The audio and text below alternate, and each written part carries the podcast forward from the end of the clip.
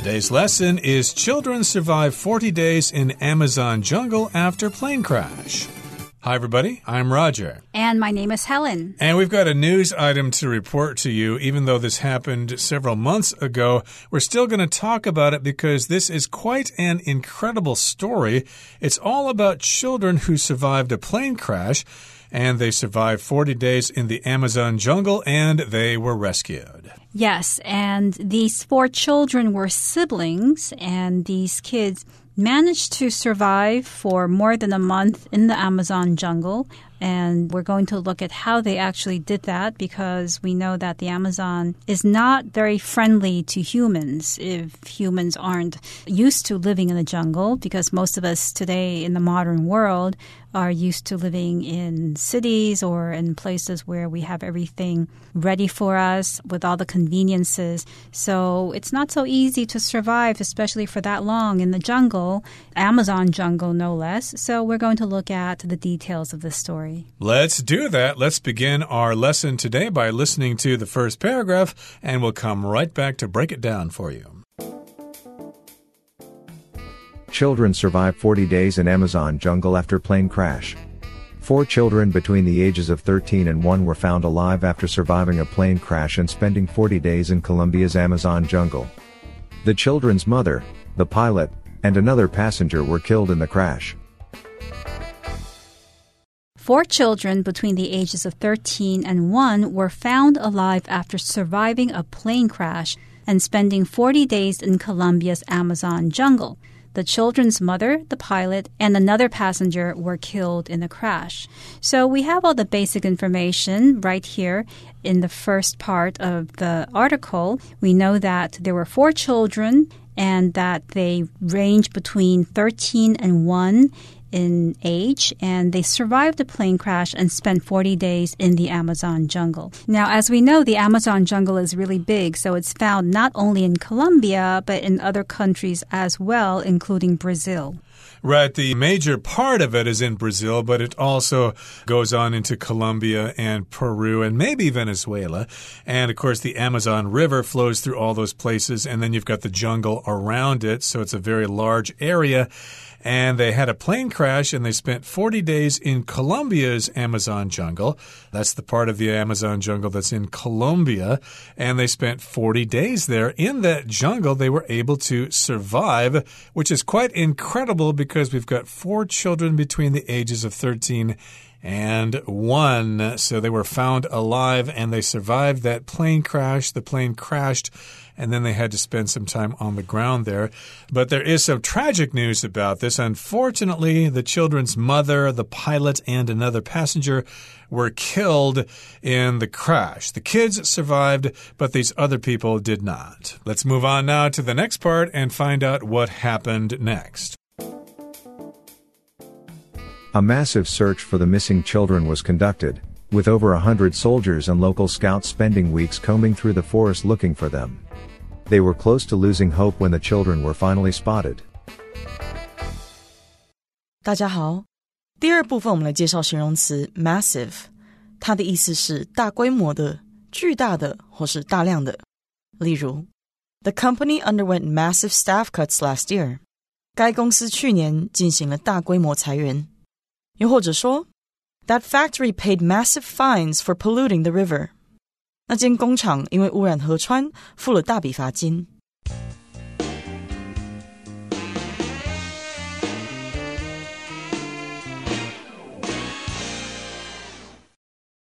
A massive search for the missing children was conducted with over a hundred soldiers and local scouts spending weeks combing through the forest looking for them. So after it was discovered that the children were missing, because people knew about the plane crash and they couldn't find the children, a massive search for them was conducted.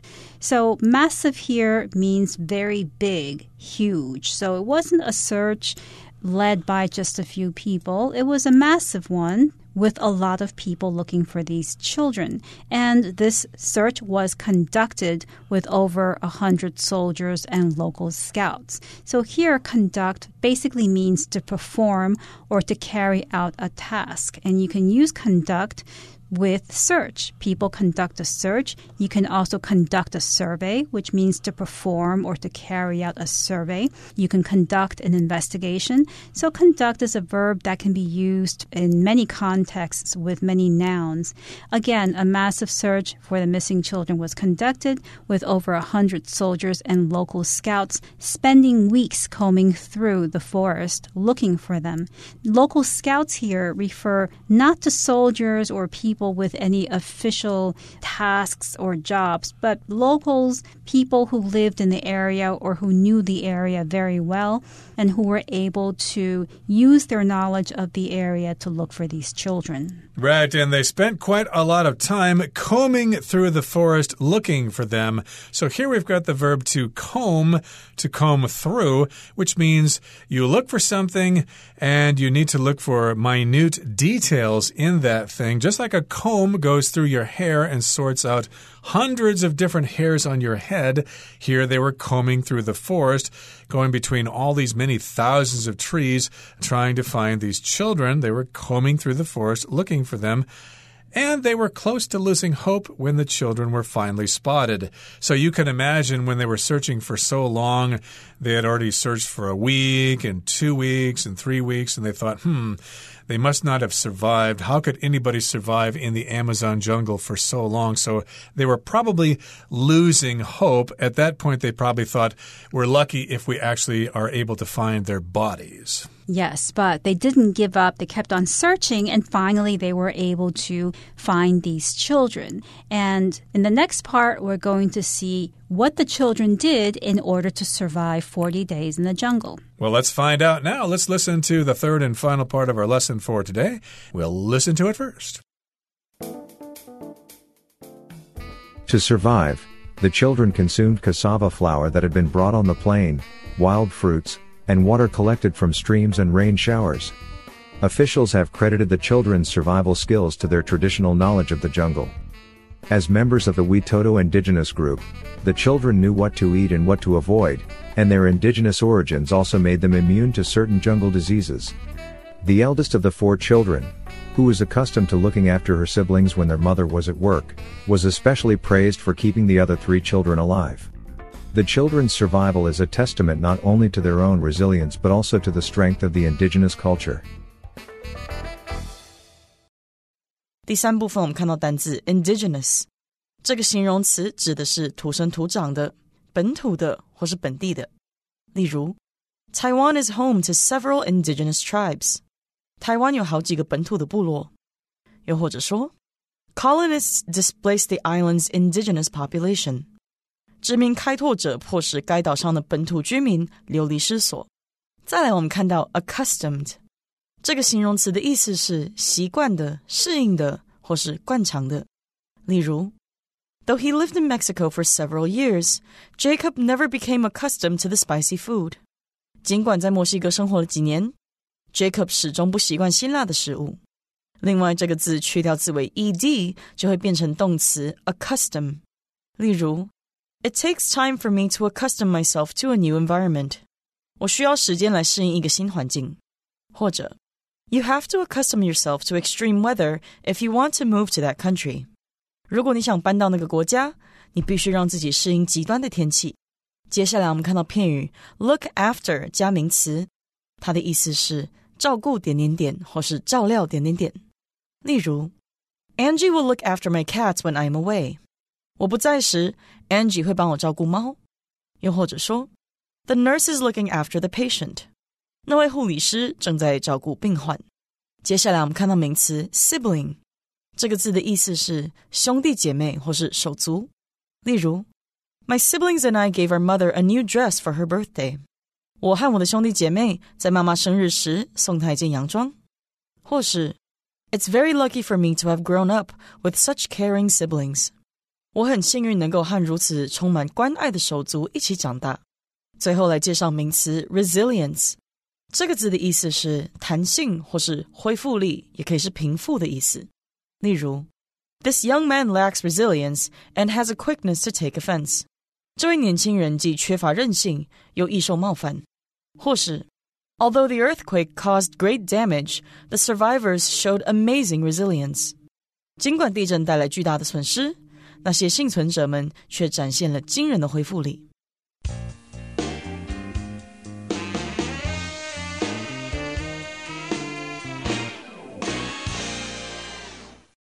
To survive, the children consumed cassava flour that had been brought on the plane, wild fruits, and water collected from streams and rain showers. So, one thing that was of concern was what were the children eating? If you spend 40 days in the jungle, you have to have food and water. Well, the children were able to resolve that problem by, first of all, consuming cassava flour. Consume here is another word for eat or use up. You can also consume energy, which means to use up energy, but you can consume food, which means to eat food. The children ate cassava flour. Now, cassava flour is a particular type of flour flour that comes from the root of a tropical plant called a cassava. And it's something that's very common in South America, but we don't really have it here in Taiwan. At least it's not popular. So they survived by consuming cassava flour. And this is flour that they had brought with them on the plane. It wasn't something they found in the jungle, but they already had it on the plane with them. And along with cassava flour, they also ate wild fruits and they were able to collect clean water from streams and rain showers. So, a stream, of course, is like a small river. Of course, there are lots of streams here in Taiwan. And to a certain extent, the water is okay. You can drink it depending on your elevation or depending on the area around the stream. But in this particular case, they collected water from streams and they also got water from rain showers. So when rain falls, they could collect the water and then they could drink that as well. Officials have credited the children's survival skills to their traditional knowledge of the jungle. So when people asked how was it that these children were able to survive the jungle for 40 days, well, officials said it's because the children had traditional knowledge of the jungle and that's what contributed to their survival skills. And here we have the phrase credit something to some other thing or to somebody. Now, if you credit something to somebody, it means you believe that that person is responsible for the thing. So I could also say the success of the company can be credited to the new CEO. Here, the children's survival skill can be credited to their traditional knowledge of the jungle. Or I could credit my ability to speak Spanish to my high school Spanish teacher. He was quite uh, good at teaching Spanish so I can speak Spanish fairly well because of him. I credit him to my success. You could also say this to someone you're a credit to your profession. In other words, you're very good at what you do, you're very good at your profession. So here, basically, it says that they credited the children's survival skills to their traditional knowledge of the jungle. In other words, because they had this traditional knowledge of the jungle, they were able to survive. And as members of the Huitoto indigenous group, the children knew what to eat and what to avoid. So, this is an indigenous group. Indigenous just refers to the first people who live in a certain area. Of course, here in Taiwan, we have lots of indigenous peoples like the Atayal, the Amis, the Bunong, etc. Those are all indigenous groups of people. And in this particular case, they were members of the Huitoto indigenous tribe there. And I guess they were close to nature there. They were from the Amazon forest, so they knew already what they can eat and what they can't eat, what they should avoid. And their indigenous origins also made them immune to certain jungle diseases. Since these children belong to the indigenous group, it means that they were also able to avoid catching certain diseases in the jungle. Now, other people who are not familiar with living in the jungle or who have not been there for a long time may not be immune to these diseases, which means that they may catch these diseases that are associated with the jungle. Here, immune means that you can't catch something. If you're immune to a disease, you can't catch the disease. Right. So maybe some people were wondering hey, if I've already had COVID, am I immune from the disease now? And I think they found no, you're not. You probably could still get it. But in this particular case, they had lived in the jungle for quite some time, so they were immune to certain diseases in the jungle. Their bodies had already built up defenses against those viruses and those bacteria, whereas other people from different parts of the world probably would have gotten sick and most certainly would have died. Now, here the final paragraph says The eldest of the four children, who was accustomed to looking after her siblings when their mother was at work, was especially praised for keeping the other three children alive. So, of course, we've got the eldest of the four children. Remember, the uh, ages of the children ranged from 13 to 1. So, here, of course, the eldest, or the oldest, you could also say, was 13 years old, and she was accustomed to looking after her siblings. If you're accustomed to something, you are used to it. It's happened a lot, and you know how to react to it. Right. So this eldest sibling, this 13 year old, was used to looking after her siblings. In other words, she was used to taking care of her brothers and sisters. Siblings are brothers and sisters, and to look after means to take care of. So she was already used to doing this in the past when her mother, when their mother was at work. So, being the eldest, being the oldest of the four children, it was her job to take care of the younger children. So, now that she has the task of taking care of them after the plane crash, it wasn't something new to her. It was something that she knew how to do already. She was already accustomed to it. She was looking after her siblings. Looking after, as you said, means to take care of, keep an eye on them. And a sibling, of course, is your brother or your sister, whether older or younger. They are all siblings. And she had done this before because their mother was at work, so she had to take care of the kids. So she was used to this. And she was especially praised for keeping the other three children alive. She became a great hero, and everybody around the world heard about her story. The children's survival is a testament not only to their own resilience, but also to the strength of the indigenous culture. So, this story of survival of the children really captivated the attention of people around the world when it first came out. And the reason is that people were interested not only in the children's survival skill, and this incident is a testament to their resilience. Testament here means to show that something actually exists. And this incident of surviving in the jungle shows that the children have a lot of resilience. And resilience means strength, a strength that allows you to survive and to pull through different dangerous situations. So this accident was proof that the children had a lot of strength to survive difficult situations. Right. Testament in this particular meaning indicates evidence or something that uh, proves something is the case. It's a testament not only to their own resilience, but also to the strength of the indigenous culture. It's truth that that has happened. As an example of the word testament, I could say the company's recent sales figures are a testament to our successful marketing strategy. So, here, of course, their survival is proof not only of their resilience, but also to the strength of their indigenous culture. So, indeed, do not underestimate indigenous cultures. They certainly can survive in the wild, while the rest of us city folk would be totally lost. Okay, that brings us to the end of our explanation for today. It's time now to listen to Hanny, our Chinese teacher.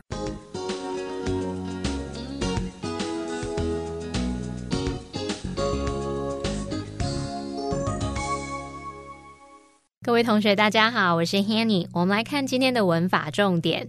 课文第二部分提到，大规模搜寻失踪孩子的行动开始进行。一百多名士兵和当地的侦察队花了好几周的时间来仔细搜索森林，来寻找他们。那后半句它是用到 with over a hundred soldiers and local scouts spending weeks combing through the forest looking for them。用这个部分来表达，那它用到的结构就是 with 加上受词加上受词补语。那这样的句型是用来附带说明主要子句的状况。受词后面的受词补语呢，我们可以用到分词、形容词或者是介系词片语。那如果要用分词当受词补语的话，就要从这个受词和受词补语的关系来判断。主动关系就是用现在分词 v i n g，被动关系就是用过去分词 p p。好，那我们来看三个例。例句哦。第一个例句，It's bad manners to talk with your mouth full。 满嘴食物还说话是不礼貌的。那我们用到 with your mouth full，这边的受词补语就是用 full，用形容词。好，第二个例句是 She couldn't concentrate with the kids running around。孩子们跑来跑去，他没办法专注。那孩子们会自己跑来跑去嘛？所以这边受词 the kids 后面我们是接 running，用像这样的 v i n g 的形式来当受词补语。好，再来第三个例句是 With our bags packed, we're ready to hit the road. 我们的包包打包好了，准备要出发了。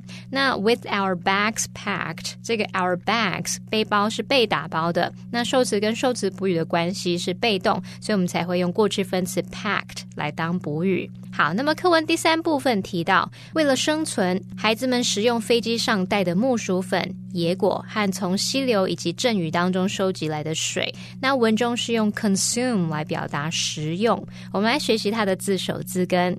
好，看到 s u m e 或是 s u m p t 这一类字根有拿、消耗或是花费的意思。那在 consume 这个字当中，它的字首 c o n 是当强调用，s u m e 是花费取用，那合在一起，consume 它就有消耗、花费，它还有吃喝饮用的意思。好，那也补充两个有这一类字根的单字。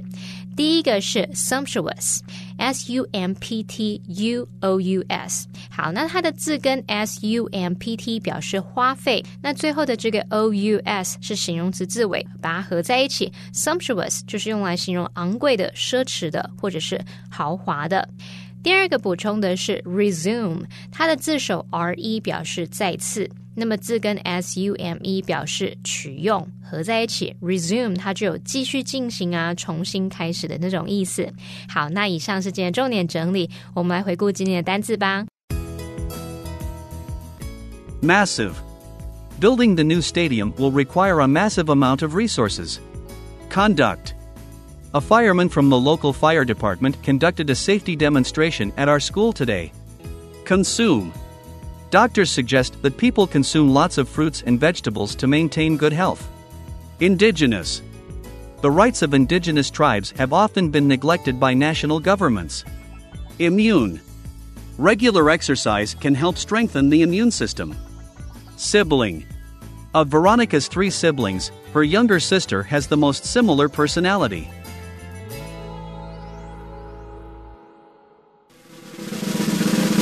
Discussion starter starts now. Here's our discussion starter. Do you think you could survive being lost in the jungle for 40 days? Why or why not? I think I'd have trouble surviving that long in the jungle, considering that I don't think I would be able to survive in the Amazon jungle for three days. Interesting. Okay, well, I think I'd be able to last for 40 days in the jungle because when I was in high school, we went out in the forest for a little while and we learned some survival skills on what plants you can eat, what plants you can't eat. Although it might depend on where I'm stranded. If I'm in a North American forest, maybe I could survive for 40 days. But if I were stranded in a forest here in Taiwan or in Brazil, I think I'd be in big trouble. I probably wouldn't last one day. Well, everyone, today's article has come to an end, and I sure hope you enjoy reading along with us. I am Helen. I am Roger. See, you next time.